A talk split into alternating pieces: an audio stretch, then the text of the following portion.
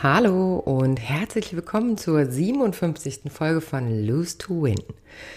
Der Podcast, in dem du hören wirst, wozu verlieren Gutes und warum du dabei immer gewinnst. Heute wirst du erfahren, was eine blaue Leinwand mit einer Meinung zu tun hat und warum der Himmel über Meer so schön sein kann.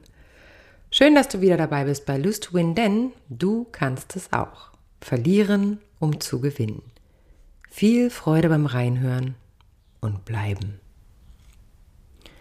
Warum deine Meinung richtiger ist als die eines anderen oder es ist alles eine Frage der Sicht.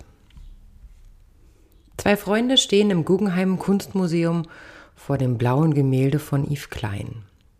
Dieses Gemälde besteht aus einer großen, sehr großen Leinwand, die einfach nur blau ist. Ein gleichmäßiges, allumfassendes Blau. Einer der Freunde sagt, was für ein wundervolles Meerblau, man kann förmlich die Tiefe des Ozeans in ihm sehen. Der andere Freund entgegnet, Meer? Ich sehe in dem Blau kein Meer. Ich sehe das Blau des Himmels und kann fast den Wind spüren, der durch die Wolken weht. Es ist doch ganz eindeutig, das ist das Meer, appelliert der Erste wieder an seinen Freund. Schau noch mal ganz genau hin, bittet er ihn. Nein, nein, das ist ein Himmelblau und somit stellt es ganz sicher den Himmel dar, stellt der andere Freund mit verschränkten Armen fest. Die Diskussion über die Deutung des blauen Bildes wird eifrig fortgeführt. Die Argumente auf beiden Seiten bestärkt und belegt durch Eindrücke, Feststellungen, Vermutungen und doch klar sehbare Fakten. Eine Einigung wird an jenem Tag nicht gefunden. Eher das Gegenteil ist der Fall. Eine unsichtbare Mauer der gegenteiligen Meinungen zieht sich auf und wird immer größer. Der eine kann und will partout nicht verstehen, warum sein Freund das Meer nicht sehen kann. Der andere beharrt in seiner Perspektive, das Bild stelle doch ganz klar den Himmel dar. Hm, welche Meinung ist denn nun die richtige? Meer, Himmel oder einfach nur eine Leinwand in Blau? Kennst auch du solch eine Situation? Du hast zu einer bestimmten Situation eine Meinung. Diese Meinung fußt auf deine Erfahrung, die du gemacht hast, auf deinen moralischen Vorstellungen und auf deinen Werten und Normen, die sich im Laufe des Lebens entwickelt haben. Wir haben gute Erfahrungen mit dieser Art, die Dinge zu sehen in unserem Leben gemacht und oft belegen wir unsere Perspektiven dann mit den Worten Bauchgefühl, Vorahnung oder Gespür und sind uns ganz sicher, nur so kann es sein. Nur so läuft es richtig und nur so ist es gut. Denn unser Weg ist für uns ja der beste, meist bequemste. Es kann nur diesen einen geben. Einen wichtigen Aspekt vergessen wir oder blenden wir jedoch auch aus in dieser Denkweise. Auch mein Gegenüber hat den für sich besten Weg gewählt, die Welt mit seinen Augen zu sehen.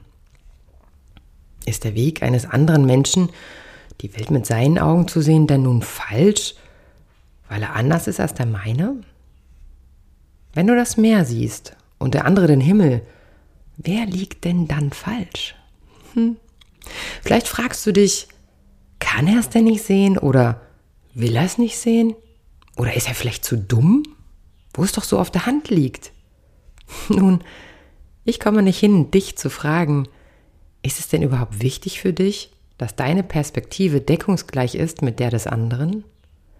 Kann sein Weg nicht auch der richtige sein, denn sein Weg muss nicht dein Weg sein. Jedoch, wozu ist es gut und richtig für dich, ein Urteil zu fällen in richtig oder falsch? Wie oft ist das Leben wie das Gemälde von Yves Klein. Augenscheinlich nur eine große blaue Leinwand. Nur das, was wir in ihr sehen, so unterschiedlich. Zwei Menschen, zwei Meinungen. Ja, aber. Wie oft kommen wir sofort in die Ja, aber Aussagebereitschaft, sobald jemand eine andere Meinung hat? Ich für meinen Teil war ein großartiger Ja, aber Sager. Ja, aber ist es denn nicht so das? Ja, aber sieh's doch mal so. Ja, aber was ist denn? Ja, aber. Recht. Wir möchten im Recht sein. Denn unsere Meinung ist besser, größer, toller, richtiger, bewiesener und was auch sonst noch als die des anderen. An dieser Stelle dürfen wir uns reflektieren. Warum ist es wichtig für mich, mein Gegenüber zu überzeugen, zu überreden, erhellen oder ja abern zu wollen? es gibt genau eine Erklärung. Deinem und auch meinem Ego schmeichelt es, Recht zu haben. Nicht mehr und nicht weniger. ich kann mir vorstellen, bei diesem Satz keimt ein Ja, aber in dir auf. Natürlich haben wir manchmal mehr Wissen als andere, sind mehr im Stoff und können es vielleicht mit Daten, Fakten, Zahlen und insbesondere wir Frauen mit guten Erinnerungen beweisen, wann und wie der Partner dieses oder jenes gesagt hat. Schlicht um Recht zu haben und damit unsere innere Gerechtigkeit wiederherzustellen. Ich habe mich eines Tages dazu entschieden, auf acht von zehn Ja-Abers zu verzichten und einfach nichts zu sagen.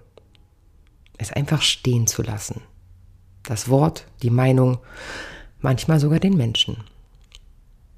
Diskussionen ums Recht haben sind große Energieräuber. So habe ich Herzwärme und Akzeptanz über meine Rechthaberei gestellt, was manchmal gar nicht so einfach ist. Probier es doch aber einfach mal aus und fühle die Entspannung, die sich in diesem Moment einstellt. Ich lasse dir deinen Himmel, so lässt auch du mir mein Meer. Ihr Lieben, eine kurze, aber knackige Folge. Vielen lieben Dank fürs Zuhören. Ich freue mich wie immer über E-Mails von euch unter dianaweber at hardlightslosewin.de.